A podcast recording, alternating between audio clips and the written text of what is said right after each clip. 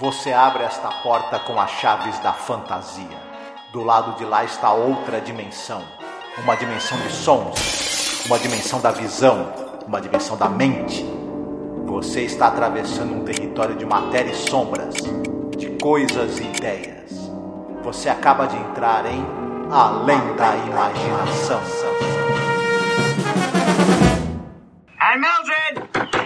Gonna shake up the whole neighborhood. Well, I have to. She's hard of hearing. And Mildred! What do you want? I'm Alan Talbot. So? So, I happen to live here. Now, would you mind telling me who you are and what you're doing in my house? Crazy or something? Now, wait a minute. Where's that Mildred? Who? Mildred Talbot. Now listen, mister, let me tell you something. You you made some kind of a mistake. I live here. I've lived here for nine years. I bought this place from Gerald Butler and I've got the deed to prove it. I don't know anybody named Mildred and I don't know you either. Now you get off my property or I'll call the sheriff. Wait. Olá, ouvinte, seja bem-vindo à Zona do Crepúsculo. Eu sou a Angélica. E eu sou o Marcos. Retomamos as gravações sobre a série Além da Imaginação, a série clássica, né, Marcos? Sim, finalmente estamos de volta. Finalmente, quarta temporada. Essa temporada tem um diferencial, né? A gente vai comentar um pouquinho logo no início aqui sobre isso. São episódios mais longos, né? Praticamente uma hora cada episódio, né? Sim, sim. É, é, a grande, entre outras, né? Mas a grande mudança que essa quarta temporada trouxe para a série. Uhum, exatamente. E o episódio que nós iremos tratar hoje, que é o episódio 103, né? Lembrando que a série no total tem 156 episódios, né? Se você chegou aqui, caiu de paraquedas e não escutou, a gente fez todas as outras temporadas. Então, a gente vai explicar como você acessa os podcasts, estão todos aqui no nosso canal do YouTube, mas não deixe de procurar os episódios anteriores, tá? Então a gente está aqui no episódio 103. Episódio hoje é In His Image, que é a sua imagem, né, a tradução. É um episódio escrito por um cara, um roteirista que nós gostamos muito, que é o Charles Belmont. Direção do Perry Lafferty, que vai dirigir esse episódio mais dois logo no começo dessa temporada. E a gente tem algumas coisas para falar, inclusive porque a série, é importante deixar isso claro, ela foi cancelada, né, Marcos? Exatamente. O Rod Selling, ele tinha algumas exigências para que a série fosse mantida de uma temporada para outra. A gente já falou sobre isso. Ele tinha que escrever é, perto de 80% dos roteiros a série precisava ter boas resenhas, resenhas positivas na imprensa e precisava ter pelo menos um bom patrocinador em cada temporada. Esse foi um problema que eles tiveram. A cada renovação de temporada, eles tinham que ficar caçando um patrocinador. E aí, da terceira para a quarta, não conseguiram. Demorou para aparecer um patrocinador e o cara que estava presidindo a CBS na época, o James T. Albrey, ele já estava com um projeto que ele achava o seguinte, que, esse, que os é, teledramas e séries como Além da Imaginação, eles davam muito trabalho, precisava de roteiristas muito bons, de toda uma produção muito mais complicada, de atores muito talentosos e tudo mais. Ele achava e, e as histórias eram mais densas. Ele achava que, na verdade, você poderia trocar essas séries por uns sitcoms mais engraçados, mais bobinhos, mais fáceis de fazer e que talvez até a audiência fosse melhor. Uhum. Com essa dificuldade que a série teve para conseguir um patrocinador da terceira e para a quarta temporada, ele aproveitou, foi lá, cancelou a série e no lugar dela ele colocou uma comédia chamada Fair Exchange que era uma comédia que básica, que era o seguinte, eram dois, dois caras que tinham lutado na Segunda Guerra, um, um, soldado inglês e um soldado americano, ficaram amigos e depois mais para frente, as duas filhas adolescentes deles, é, uma delas quer estudar na, na, na Europa e eles resolvem trocar durante um ano as filhas. A filha do cara que é inglês vai morar nos Estados Unidos e a filha do cara que é, ameri que é americana vai morar na Inglaterra para poder fazer um para poder estudar na Inglaterra. E a série tratava disso, como é que é a vida dessas meninas num ambiente, num país diferente, numa família diferente. Enfim, era uma série que, é, no final das contas, não, deu, não foi sucesso de audiência também, não recebeu boas críticas. Ela foi cancelada. E aí, hum. depois ela retornou com episódios de meia hora. É engraçado. O Além da Imaginação é, tinha episódios de meia hora, foi cancelado e vai voltar com episódios de uma hora para cobrir o horário dessa série. E essa série também, que nós estamos nos referindo aqui, esse sitcom, volta depois com episódios de meia hora, também não faz sucesso e é cancelada definitivamente. Nesse é. meio tempo, a gente já tinha comentado, o Rod Selling, vendo o cancelamento da série, ele foi dar aula em Ohio, né? No, num curso que era para preparar é, jovens escritores para trabalharem com audiovisual, para trabalharem é, escrita dramática em na televisão, enfim. E a, também o, o, desculpa, o produtor Book Hilton não assinou contrato para continuar também com a, com a série cancelada. Ele arrumou outro emprego, foi trabalhar noutra série. Uma parte dos técnicos foi embora e aí foi preciso chamar o Serling para ele uhum. reassumir pelo menos parte do que ele fazia na série, porque ele, ele voltou a assumir os roteiros, mas ele não mais ia, ia trabalhar também se envolvendo com a é, com o elenco, com a produção, isso aí ele deixou de fazer. Ele ficou mais realmente na parte de escrita e seleção de roteiros de outros que fossem aparecer na série.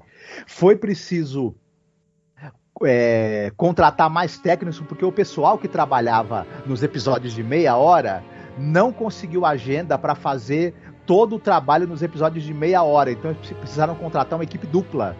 Sim. O, você tinha o Clemens, o diretor de fotografia, ele fazia o equivalente à metade dos episódios e outros técnicos completavam a fotografia dos episódios. E, enfim, a série foi precisando se adaptar e tentando sobreviver nessa nova, nesse novo formato, que eram esses episódios de uma hora de duração. Sim. Isso foi muito criticado, pra gente não se estender demais, né? O público não teve uma resposta muito boa. Até hoje, os fãs da série reclamam muito dessa quarta temporada. E quando ela é exibida em streams e em canais de TV, às vezes a quarta temporada não é exibida. Estranho, né? É, é uhum. é uma discussão muito interessante. Eu acho que a gente vai falar muito sobre isso durante essa temporada, durante as gravações, porque ao mesmo tempo que realmente nem todo mundo responde muito bem a esses episódios de uma hora, acha que tem uma barriga e tal. É, você tem roteiristas, por exemplo, como Charles Belmont, que nós estamos conversando aqui, que é um, uma pessoa que ele realmente funciona melhor, vamos colocar assim, em episódios de uma hora. Uhum. Porque se você lembra, quem nos acompanha, aquele episódio Eled, que é dos astronautas que chegam num planeta e tem aqueles tablôs, né? Aquelas uhum. é, imagens paradas das pessoas é, representando seus sonhos, né? Episódio lindíssimo, um dos meus favoritos dele. E você vê que no conto original tinha muita coisa e tal, e teve que ser bem. É, é ter, ter, feito uma síntese, né, para poder é, mostrar ali o que, que, ele queria mostrar sobre esses astronautas, esse planeta. Então tem episódios fabulosos, eu acho, assim, fabulosos uhum. mesmo. Lembrar que o Ele Está Vivo, por exemplo, né? Que é o roteiro do Rod uhum. Serling é nessa temporada aqui. E outros Sim. episódios sensacionais, uhum. o, o Jazz Belly mesmo, do Earham Jr., que é dirigido pelo Buzz Kulick. É, vários episódios. Tem o Miniatura, que é outro episódio do Charles Belmont. Então eu, eu convido aqui o ouvinte, né, o espectador aqui do YouTube, para acompanhar com a gente esses altos e baixos, porque uhum. eu acho que até episódios que tem certos problemas, ele tem coisas curiosas e interessantes quando você vai pesquisar. Uhum. Né? Tem isso, né, Marcos? A série, com esses episódios mais longos, ela ganhou em desenvolvimento de personagens. Os roteiristas puderam gastar um pouco mais de tempo com, essa, com esse desenvolvimento do, do, do, da psicologia desses personagens. Com o episódio uhum. de meia hora, você acaba não podendo se estender demais nisso. Outra coisa, a série deixou de lado um pouco essa coisa do plot twist. eh, os episódios mais curtos serviam muito para esse formato do plot twist. Já essa série com episódios de uma hora, essa quarta temporada, os episódios ficaram um pouco mais parecidos com o formato em quatro atos dos teledramas que a gente via já no, no Playhouse 90, por exemplo. E também é, a série ficou, ganhou, ganha nesse sentido. Ela fica mais parecida com episódios ou do Playhouse 90 ou mesmo episódios do, da série Outer Limits, a quinta dimensão, que era uma série de ficção científica com episódios de uma hora. E você vai reparar nessa temporada que tem vários episódios dessa quarta temporada que poderiam ser perfeitamente episódios da série Outer Limits, funcionariam muito bem ali. E quem não se deu muito bem com esse formato de uma hora, infelizmente, foi o Rod Serling. Os roteiros dele é que ficaram um pouco prejudicados. Também por conta do seguinte: ele já estava esgotado de uhum. todo o trabalho insano que ele teve nas três primeiras temporadas. Ele estava acumulando também uma carga altíssima de horas de, de aula que ele estava dando em Ohio. E aí, junto com isso, ele ainda tinha que produzir os roteiros e se envolver também, na medida do possível, né? Com outros aspectos da série e, e também gravar as aberturas, né? As aberturas e encerramentos. Sim. Então, talvez por conta dessa sobrecarga que ele teve, ele, dele já tá é, cansado das, dos três primeiros anos que foram insanos de trabalho para ele, ele não rendeu tão bem, infelizmente, como roteirista nessa temporada. Porém, os outros escritores, como você mesma falou, é, se desempenharam muito bem, às vezes até melhor. Né? É.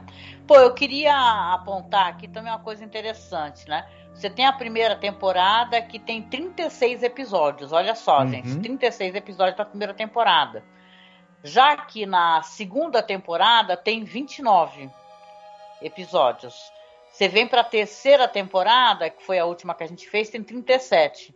E claro, aqui na quarta temporada a gente tem somente 18 uhum. episódios. São episódios mais longos e tal, mas você vê que são, são é, uma quantidade bem menor, né? Bem inferior de episódios, Sim. né? Depois você vai ter na última também, você vai ter um aumento novamente de episódios, vai, vão ser 36 na última temporada, que é a quinta né? Uhum. Mas é assim, você falou do Rod Selling, eu acho que mesmo o Rod Selling sob uma carga muito forte, muito pesada e de esgotamento físico, mental, porque vamos recordar, é, a gente falou quando a gente chegou naquele episódio é, no 100, né? E, que tem é um episódio bem lamentável, a gente criticou um pouquinho, e a gente falou sobre toda essa treta que estava rolando entre o Rod Selling e esses escritores, o mundo dos escritores da ficção científica, né? Alguns, alguns escritores apoiavam muito Rod Serling, como o Charles Belmont, aquele excepcional, o George Clayton Johnson, né? Uhum. Mas também tinha muita gente criticando o Rod Serling, né? E acusando ele de plágio e tal. Então, é, realmente estava sob esgotamento. Uhum. E mesmo assim, ele conseguiu fazer episódio que, para mim, é um dos episódios que, se eu tivesse fazendo um top 10 de toda a temporada, que é o episódio Ele Está Vivo, que é o número 4 dessa temporada, é, é, é, excepcional, é incrível o episódio. Uhum. Ele é atual e isso é assustador, né? Porque você vê que ele é de 63 e ele podia passar na TV hoje. E uhum. ele fala sobre a ascensão do nazismo dentro da sociedade.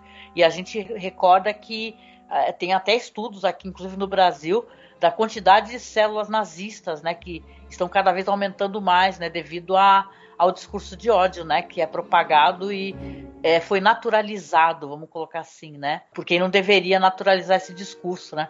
Então você vê que realmente é uma temporada mais curta, os episódios são mais longos. A gente aqui, da nossa parte aqui produzindo esse, esses podcasts, a gente vai fazer o seguinte: vamos manter a nossa periodicidade. A gente tinha até conversado, né, Marcos? Falamos assim: ah, Vamos, já que é um, episódio de uma hora, vamos fazer o seguinte: vamos soltar só um episódio por semana. Mas não, a gente vai tentar manter como fazemos, né? Normalmente, soltar o que é as segundas e as sextas episódios novos. Vai ser uma temporada mais curta, mas ao mesmo tempo a gente vai poder fazer o que a gente gosta de fazer, que é retomar falar de cinema também mais rapidamente, né? Não vamos ficar quatro meses, né? Falando de anime imaginação, porque são períodos bem longos, assim, exaustivos. E um aviso bem rápido também, antes da gente começar a falar sobre episódios, sinopse, curiosidades, que agora a gente deixou o podcast num feed só para ele. Você está escutando isso, você não tem muita familiaridade com podcast, essas palavras feed e tal, é assim, a gente vai deixar ele é, hospedado só de uma maneira e com o nominho dele certinho. Por quê? Porque a gente deixava esse podcast junto com todo o nosso conteúdo. E a gente está há muito tempo no ar, a gente teve um problema muito sério no site. É, eu estou tendo que refazer todas as publicações, mudamos de hospedagem, sabe? Infelizmente a gente estava é, com uma hospedagem que nos deixou na mão, vamos colocar assim, né? O site não carregava, as pessoas não conseguiam acessar nem os nossos podcasts sobre cinema e nem os de Além da Imaginação. Então a gente fez o seguinte: deixamos todos os podcasts de Além da Imaginação tudo hospedado no Anchor, né? Que é um, um site que você hospeda podcasts e com o título deles, que é Além da Imaginação Podcast. Ou seja, se você está com o teu celular e você você quer ouvir os nossos áudios, porque é muito legal que a gente toca música, né? A gente sempre coloca um conteúdo a mais nos podcasts. Você assina a, a gente, nos procura. Vamos supor, você tem esses aplicativos Podcast Addict, é, Rádio Republic, tem vários, né? É, aplicativos de podcast. Mas você nos procura como Além da Imaginação Podcast. Por quê? Porque agora todos os podcasts vão estar nesse feed. O nosso podcast de cinema que a gente tem muito apreço e está muitos anos fazendo, você pode nos encontrar como Cineclube da Masmorra. Até eu tentar resolver essa questão do feed, que como eu tenho que refazer várias publicações, eu não tive tempo hábil ainda de fazer isso tudo, né? São muitos anos e mais de 400 publicações e eu não consigo fazer isso rapidamente. Então, para você que está nos escutando, primeiramente, obrigada por nos acompanhar seja pelo YouTube, seja pelo podcast, baixando o MP3, não importa. Você nos faz companhia e a gente faz companhia a você, a gente agradece. Então procura a gente ou no nosso canal no YouTube, se você assina, você está vendo sair por aqui, ou então para escutar a música final, etc, você nos procura como ou no Anchor, né, que você pode ouvir diretamente pelo Anchor, como Além da Imaginação Podcast, correto? Sim, Certo, e agora? Vamos então nos adentrar ao primeiro episódio da quarta temporada? Vamos! Vamos lá!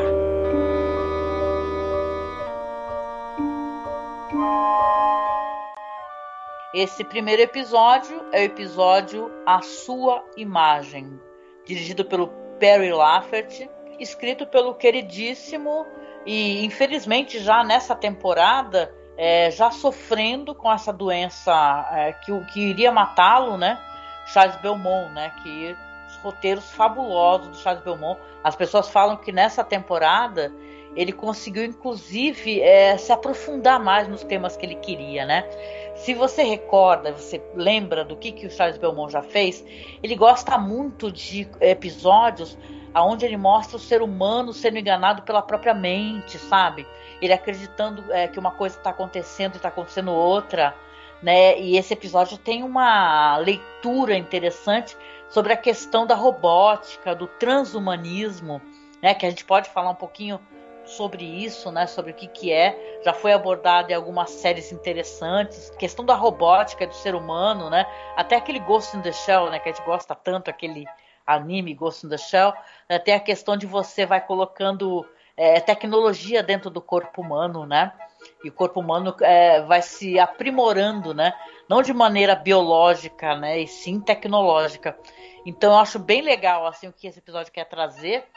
E é um episódio é, enorme, interessante. É mais interessante assim pela pesquisa que ele vai fazer você enquanto um espectador de imaginação fazer do que ele em si, assim, que eu acho ele bem morno né? Perto de é, outras coisas que a gente já assistiu. Eu acho esse episódio interessante, eu concordo com você. Ele lida com muitos temas curiosos, ele vai desde uma coisa que também é muito, como você mesma falou, que aparece muito na obra do Charles Belmonte, que é essa coisa da, da perda da identidade, você é enganado né, pelas suas memórias, pela, pelas, pelo, pelo seu conceito de realidade você acha que na realidade uma coisa na verdade pode ser outra e as suas memórias te enganando e, e o choque que isso causa né? Você não pode mais confiar no seu senso de identidade, de realidade. Ele trata sobre isso, ele trata sobre o, a, a, busca que o ser humano tem de aprimorar a si mesmo através da tecnologia, como você mesma falou. E esses dois temas eh, se cruzam nesse episódio. São dois temas muito interessantes, mas ao mesmo tempo o veículo, né? Que o, o episódio usa, ele é um tanto quanto assim, como é que eu vou dizer? A gente já viu isso antes e uhum. vai ver novamente depois. Ele não é, é, ele não é tão original no, no plot dele. E até em, na, na, própria série Além da Imaginação, a gente já teve de, é, elementos que, esse, que o, esse plot desse episódio utiliza em outros. Nós vamos até citá-los aqui, inclusive, ao longo do, da nossa conversa sobre esse episódio. Uhum. Mas ele é interessante, ele gera discussões muito boas e ele é muito bem conduzido e muito bem atuado. A, a qualidade que a gente vê nas produções é, dos episódios de Além da Imaginação está presente aqui, né? É, apesar de ter mudado o, o produtor, é, o, o, produtor que assumiu também era, era, um cara muito competente, né? O Herbert Richman. E ele era um cara também que ele, por ser, por ter uma longa é, carreira na direção, quando precisava de alguma refilmagem, algum detalhe, ele mesmo dirigia. Então ele, ele refez algumas partes de episódios fez algumas refilmagens para as coisas se encaixarem melhor, porque durante esse processo de episódios mais longos, as coisas nem sempre estavam se encaixando muito bem. Então esse cara também foi importante uhum. para poder acertar o ritmo, né, e o passo ali das coisas. Mas eu gostei do, desse primeiro episódio. Ele pode não ser tão incrível quanto outros, né, de temporadas anteriores, e ele tem um dos começos mais chocantes da série. É bom a gente também é... citar isso. E então vamos falar um pouquinho também, que é interessante, sobre o elenco. Você vai ter aqui nesse episódio o George Grizzard, que ele participou, vamos lá, né? É, na primeira temporada tem um episódio dirigido pelo Douglas Rice chamado The Chaser, que é um episódio. Nossa, tem um. É um episódio que eu não gosto nada, assim, porque tem a questão de, de feminicídio no episódio, né? E é tratada com uma certa leveza e com certo humor. Então acho que ele tem um tom muito errado. Mas tem esse ator que, na verdade, ele é um ótimo ator, o George, é, o George Grizzard, né? Que ele faz o Alan Talbot, né? Uhum. Sim, ele, o pessoal talvez lembre dele em coisas mais recentes. Ele faz o personagem John Bradley no filme do Conquista da Honra, né? No filme do, do Clint Eastwood. Ele aparece na série Law and Order, Law Order também. É, isso mais recentemente. E ele tem uma longa carreira na televisão. É, participou dos teledramas, participou de muitas séries também de e, e, e telefilmes do, da, da, linha de policial, por exemplo. É, era uma cara muito, muito conhecida na TV, um excelente ator, um cara com uma formação muito sólida e que eu, eu gostei demais da atuação dele nesse episódio. Eu não gostei dele no, no primeiro episódio que ele fez na série, que é o The Chaser. Aliás, eu não gosto de, de praticamente nada naquele episódio. É. A, a, começar não, pela ele, história. Ele é bem problemático o episódio, mas eu, eu sou obrigada a concordar que ele, enquanto um ator, ele tá super bem, entendeu?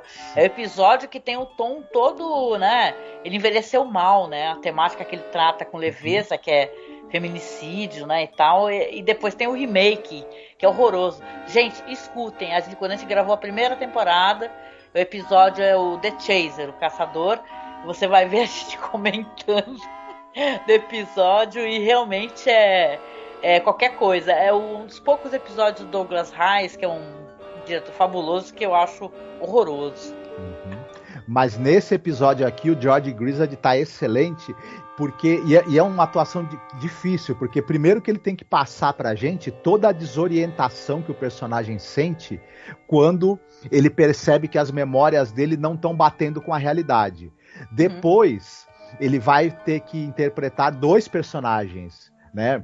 e que tem características diferentes um do outro. Um deles, inclusive, tem é, elementos de psicopatia, né? Inclusive até de, de, de, de, tendências assassinas. E ele passa tudo isso de uma com muita credibilidade, com muita competência. Então, é uma atuação muito boa dele, ele segura bastante.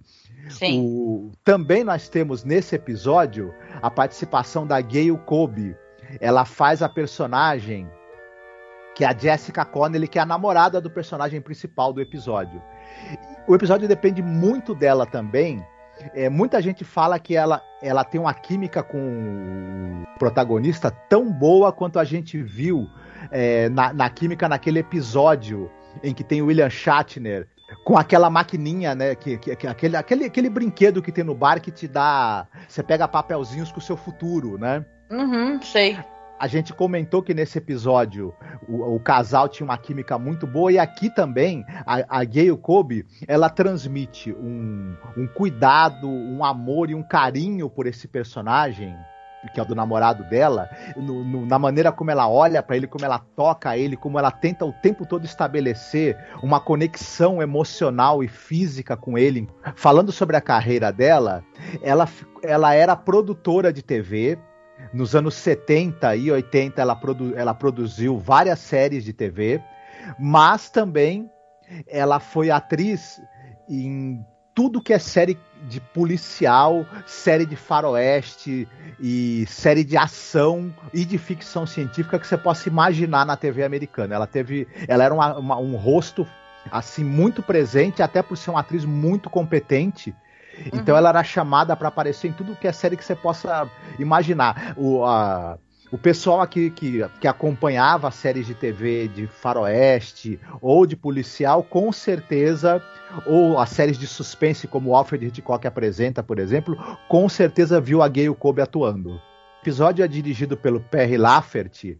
Ele era produtor de TV, de, ajudou a produzir muitas séries, e ele também é, tinha uma larga carreira também dirigindo episódios de séries de TV.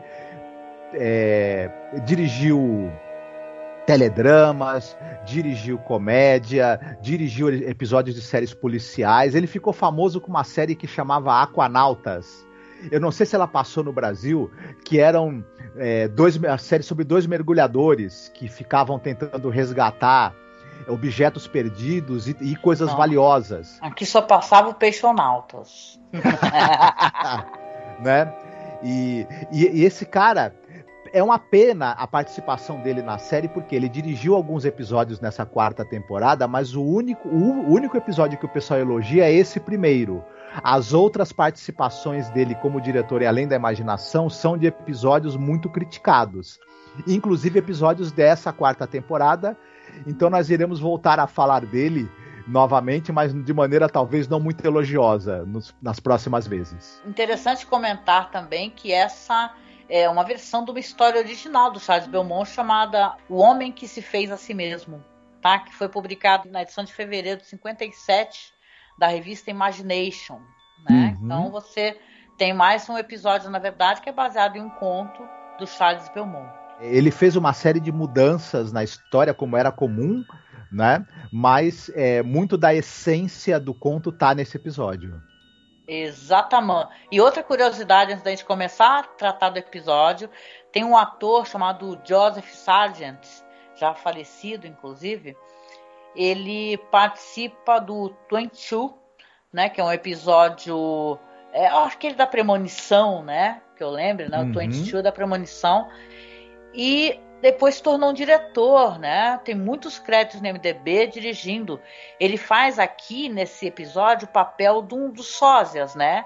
Do ator principal, porque tem momentos que ele tem que contracenar consigo mesmo, né? Então uhum. ele, ele participa assim meio de costas e depois se tornou um diretor, Isso. por exemplo, daquele filme Tubarão 4. É dirigido por uhum. ele, ele dirigiu muita coisa para TV né? Mas é interessante alguém que você pega no episódio fazendo uma pontinha, depois se transforma num diretor super requisitado, né? Trabalhou muito uhum. para TV. Eu não acho ele fisicamente é, assim de a fisionomia tão parecida com o Jorge Grizzard, mas a altura é a mesma, o tipo físico é parecido, então tem alguns momentos em que eles estão de frente um para o outro. Se você não prestar atenção, até passa, né? Mas se você prestar bem atenção, você vê que é um cara parecido, mas não é exatamente ele, né? Mais bacana, né?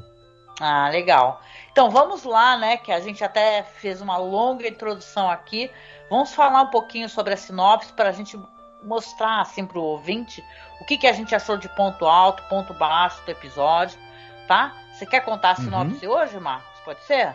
Pode ser. O episódio gira em torno de um sujeito chamado Alan Talbot. Esse cara, ele tá noivo, a noiva dele chama Jéssica, e ele é, programou uma viagem para cidade natal dele com ela, para ela poder conhecer a família, os amigos, enfim, se inteirar mais da vida dele. Eles pretendem é, morar juntos, né? Se casar e, e morar juntos em breve. E ele quer que ela conheça mais da vida dele.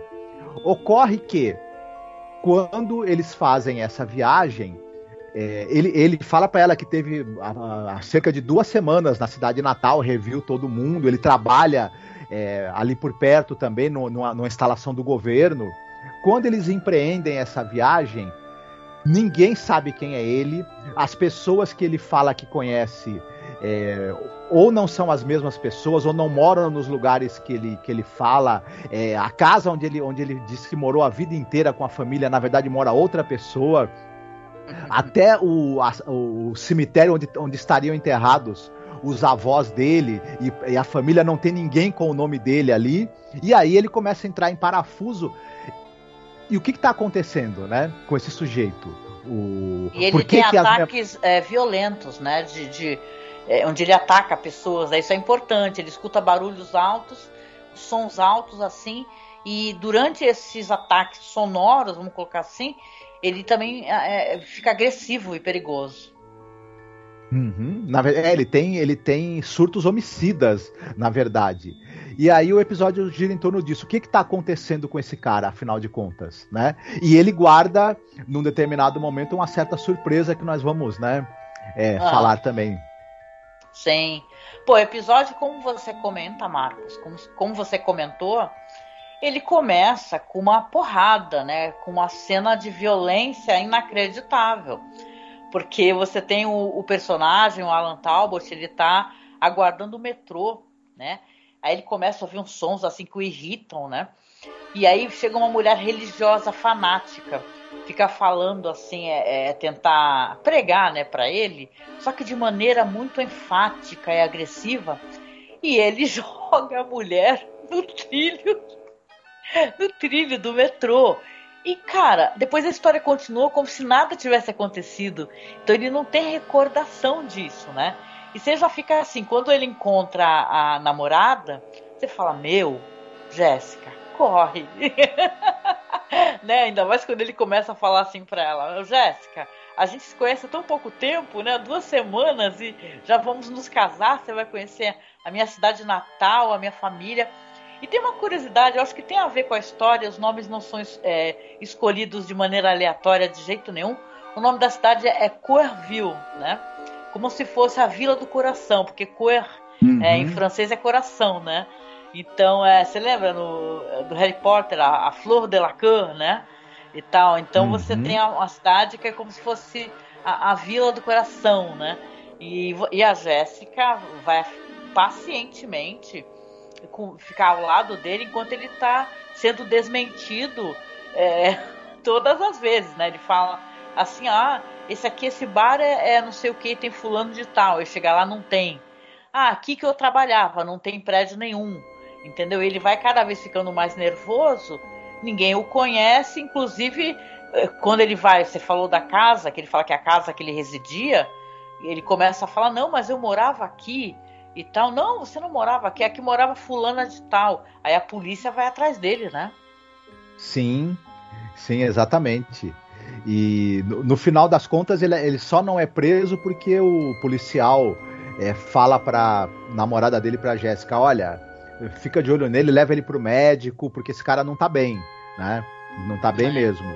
Ocorre que é, ele vai, em um determinado momento, quando eles resolvem realmente é, tentar sair da cidade para ele encontrar um médico, ele, ele, vai ter um surto assassino contra ela também, né? Contra Só que ele sente que aquele surto tá chegando porque ele começa a escutar barulhos estranhos e vozes na cabeça dele e manda ela fugir, né? Manda ela pegar o carro e ir embora, né?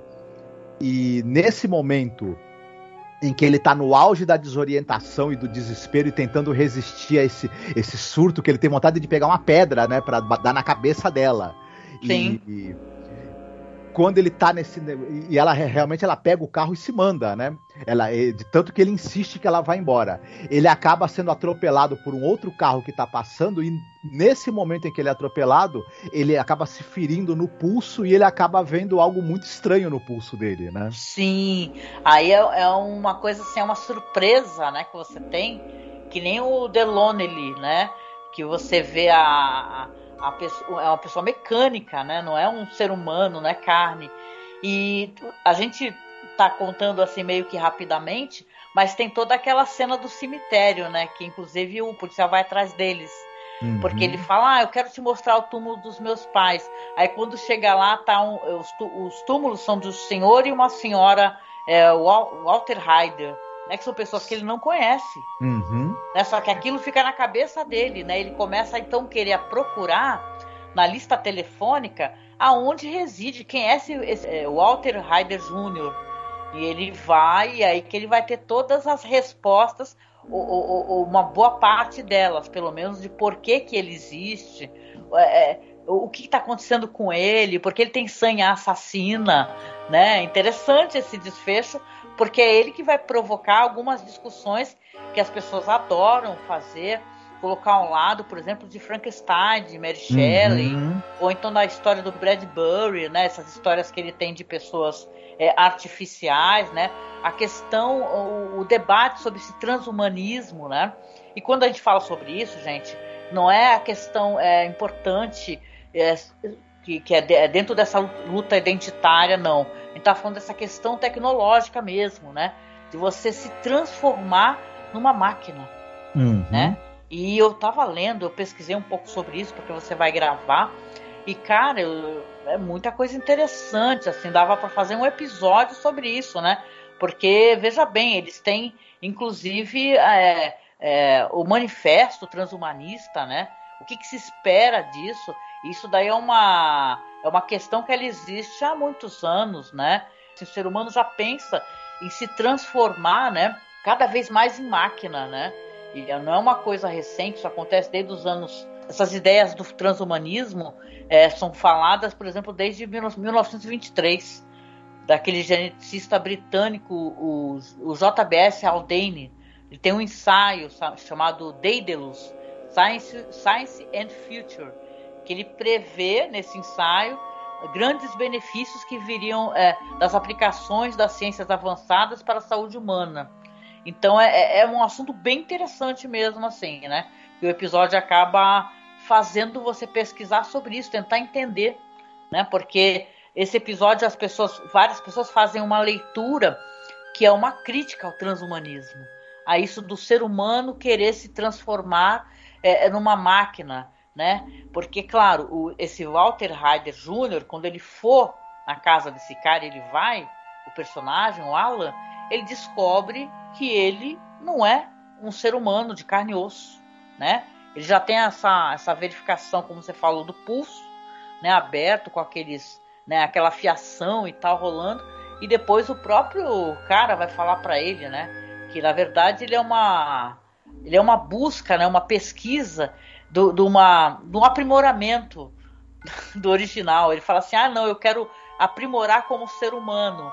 Mas aí vai criando esses seres aí, como Frankenstein de Mary Shelley, né? Por isso que fazem um paralelo, né? Que eles têm a, os rompantes de violência, de ciúmes, é, de, de, desconexão com a realidade, né? Uhum. É interessante isso.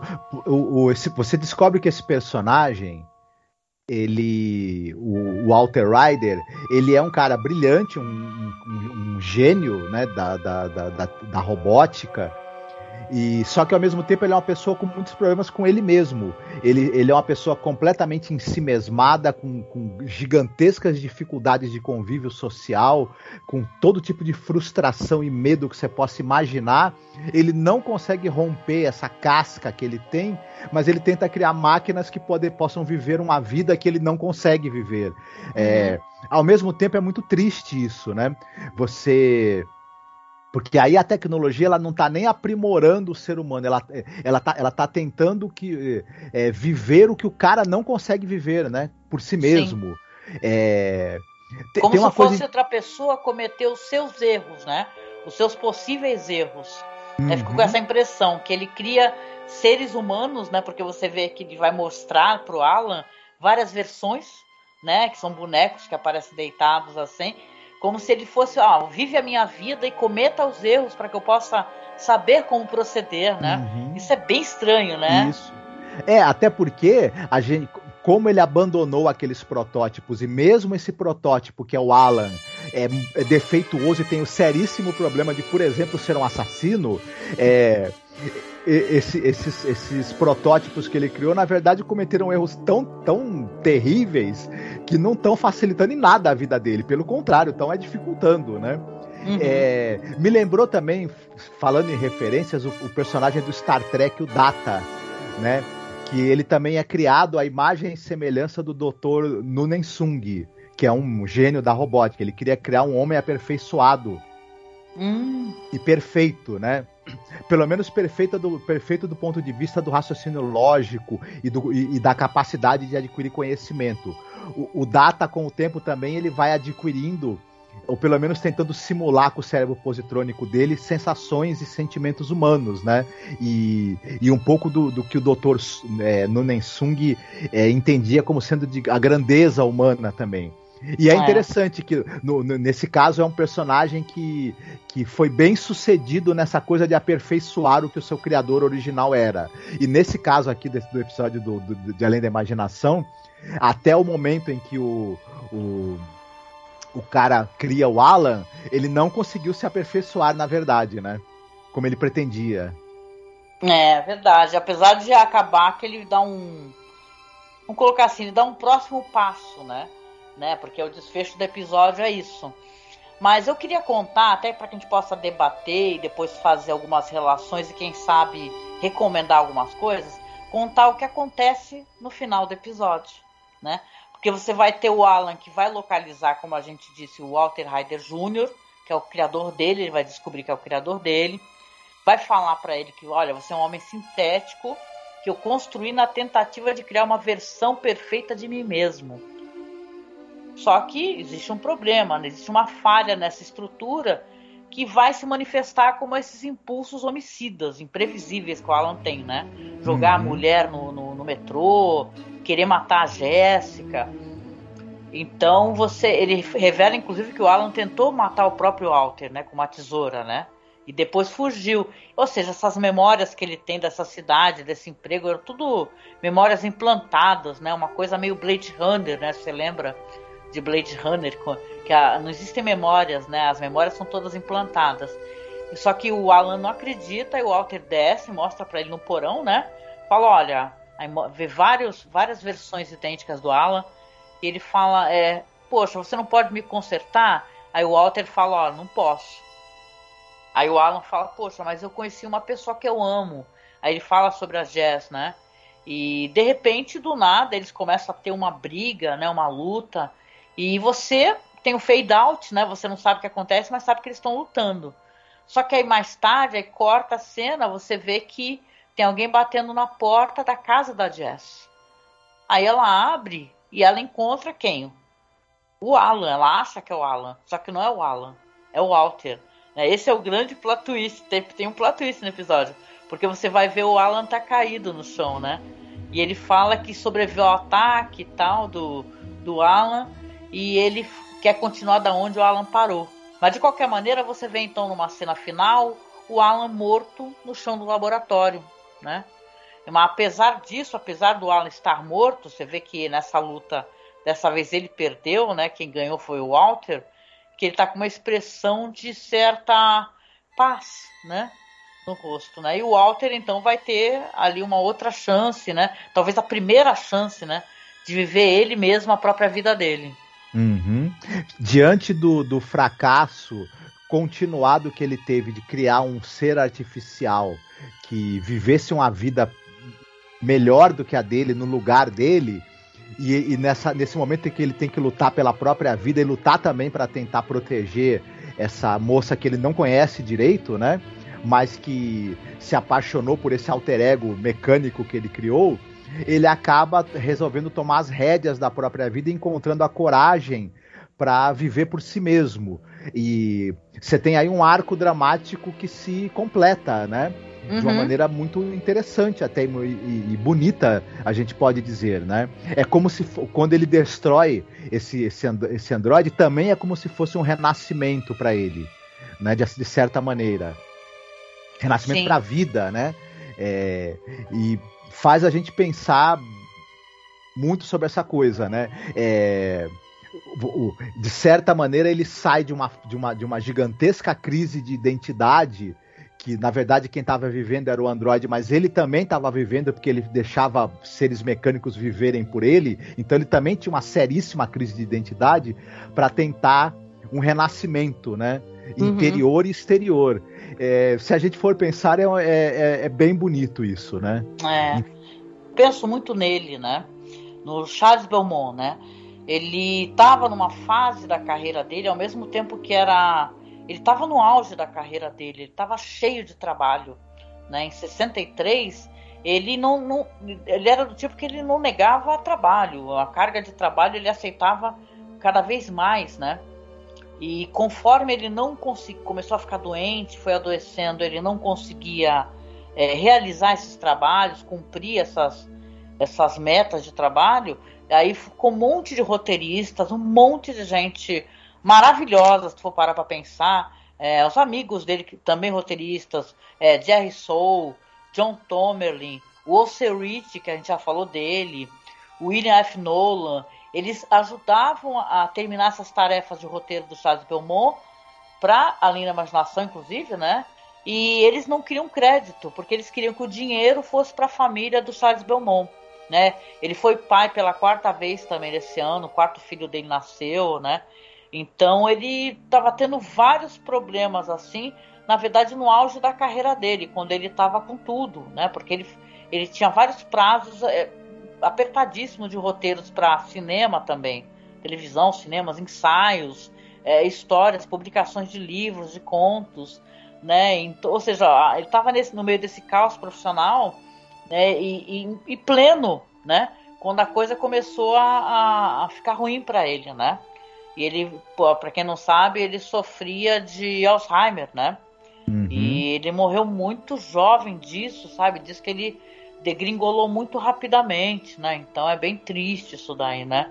Mas eu tenho um afeto muito grande pelo Charles Belmont e um respeito imenso, assim, porque ele, ele entende, de certa maneira, essa questão da condição humana, sabe? Da gente é, é, precisar, às vezes, desconfiar dos nossos sentidos, né? Porque a memória, a visão e tal, ele, ele, ele sempre coloca isso em várias histórias dele. Né? Ele coloca, ele propõe essa ideia de que a gente tem que, é, sabe, procurar outras respostas. Alguns roteiros é, do Charles Belmont. É A Vida Longa de Walter Jameson, a gente gosta bastante. O The Howling Man, né, que é o Homem Uivante. O Stat, que, que ele já fez ali em parceria com o Sir Rich, na verdade. O Long Distance Call, que ele fez em parceria com o Bill Idelson. Né, o The Jungle, Dead Man Shows, né, que é o, os Sapatos do Homem Morto, né, que é um episódio maravilhoso uhum. também, né. Então você tem vários episódios maravilhosos do Charles Belmont né, no, em Além da Imaginação, e, e, eu não assisti os outros ainda, mas nessa temporada tem excepcionais, né, Marcos? Sim, sim. Ele vai é, ter alguns roteiros muito elogiados ainda nessa temporada. Tá? É verdade. Mas assim, é um episódio, gente, que eu acho ele morno, né? Mas não seria a primeira vez que a série começa um episódio assim, com um episódio que não é aquele mind blowing total, né? É um episódio interessante tal, que ele, ele, ele busca essa questão de do homem querer se auto-aperfeiçoar a custo de qualquer coisa, né? Inclusive colocando no mundo seres violentos e perigosos, né? Uhum. Isso é meio Frankenstein, você pensa assim, porque, porra, a criatura de Frankenstein, né? Promovendo a violência, né? Que depois tem toda aquela defesa que a criatura faz de si, né? E é uma história que também não é não é tem várias nuances né não é o bem versus o mal né então é interessante o que propõe a discussão que a proposta é bem legal ele se insere muito nessa tradição é, dos, dos, seres artificiais, né? Você citou Frankenstein, a gente pode citar coisas que vieram depois dele, como Blade Runner, por exemplo, né? o, é. O livro lá do, do Philip K. E, e, to, e, essa discussão da possibilidade de criar um ser artificial e, e, e, ele reproduziria o que do ser humano exatamente? Ele reproduziria a inteligência, reproduziria também os instintos é, malignos e violentos e tudo. É, é, é muito rico, mas ao mesmo tempo como a gente tinha comentado, ele deixa esse episódio com uma cara um pouco de eu já vi isso. Porque, é. na verdade, ele, ele não é. Ele, ele é, não, é, é difícil, dentro desse, dessa temática já tão explorada, você fazer algo realmente novo, né? Mas ele se ele não é totalmente original, ele pelo menos ele, ele é muito bem conduzido, o, o, o plot dessa história, o roteiro, e o episódio uhum. é muito bem feito, né? Sim, sim. É, eu tava pensando também é, em uma história que propõe um, uma inversão né, disso, né? Quando você lembra, por exemplo, do Homem Bicentenário, até tem aquele filme maravilhoso com Robin Williams, né? Que é de uma história do Asimov, né? que na verdade o homem bicentenário ele vai cada vez se humanizar mais, né? Uhum. Ele vai é, cada vez é, tentando adquirir características humanas porque ele se apaixona. No, eu tô falando do filme, que eu não tô recordando do, do conto, né? Mas aí você tem até o lance dele querer tirar o cérebro positrônico, né? Para poder se degringolar e que ele sim possa vir a morrer, né? Que é uma outra é um outro olhar sobre essa questão tecnológica, né? É da máquina querendo se tornar humana, né? Interessante. Exatamente. É, é curioso ele, ele esse personagem do, do Homem Bicentenário, ele tem, ele tem uma no, no, no conto mesmo, ele tem uma grande inveja da capacidade que os seres humanos têm de serem finitos, de poderem morrer, né? E, e, e, ele é apaixonado por uma humana, né? E ele, e ele quer ter essa possibilidade de envelhecer junto com ela. Ele não quer vê-la se, se, se decair fisicamente e ele continuar do mesmo jeito, né? A, é. vida, a vida só faz sentido para ele ao lado dela. É, e é interessante isso. Ai, né? nossa, eu lembro do final desse filme, gente. Eu tava desidratada de chorar. Hum. mas, mas é isso, né, gente? A gente é, assistiu esse primeiro episódio, a gente a gente tem nossas questões aqui, né? Porque a série tem episódios incríveis, né? Esse episódio bem baixa fervura, apesar de ter muitos méritos, de ter, por exemplo, um dos melhores roteiristas da série, na minha opinião, um diretor que a gente conhece pouco do trabalho dele, né? Mas a gente vai falar sobre ele, porque se ele tem três episódios iniciais logo de cara, né? Vamos ter que continuar comentando sobre o trabalho dele. É um bom começo, né? Vamos colocar assim, né? Eu acho que é melhor do que o começo da terceira temporada. Naquele episódio que é o Chu, né? Que você tem a, a feiticeira, né? A, qual é o nome dela? Elizabeth Montgomery, né? uhum. né? E o Charles Bronson. Então, é um episódio melhor, na minha opinião, do que o, o Chu da terceira temporada, né? Uhum. Tá certo, né? Esse ano a gente vai continuar fazendo o que a gente tem feito. A gente chega no final do podcast e a gente propõe aqui para o nosso ouvinte, para o nosso espectador, que nós é, assistamos alguma coisa que está dentro dessa discussão, sabe? Que o episódio coloca.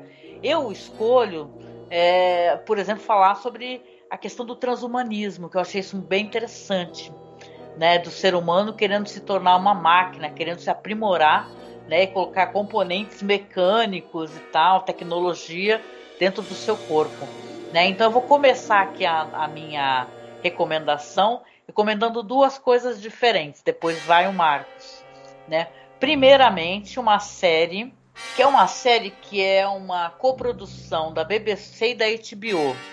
É, na época eu não ouvi muita gente falar sobre ela, e é porque também é uma série que ela deixa um gosto um pouco amargo, para dizer o mínimo, na boca, porque a gente vê muitas realidades, faz muito paralelo assim com a realidade que a gente passa no Brasil, no mundo, né? Essa questão de, de sabe, de fake news, a questão da imigração, né? Mas a série ela vai trazer também a questão do transhumanismo, né? A série é Years and Years. Não é difícil de descolar por aí, gente, é bem fácil de arrumar né? Para quem quiser procurar dar aquela gulgada básica, né? Ela tem a Emma Thompson, Rory Kinnear, quem não recorda assim no, o nome a pessoa, ele fazia o Frankenstein da série Penny Dreadful. Tem um grande elenco, Russell Tovey, a, a Anne Raid. A série vai contar a saga dessa família Lyons. Os amores, né, as derrotas, a questão financeira.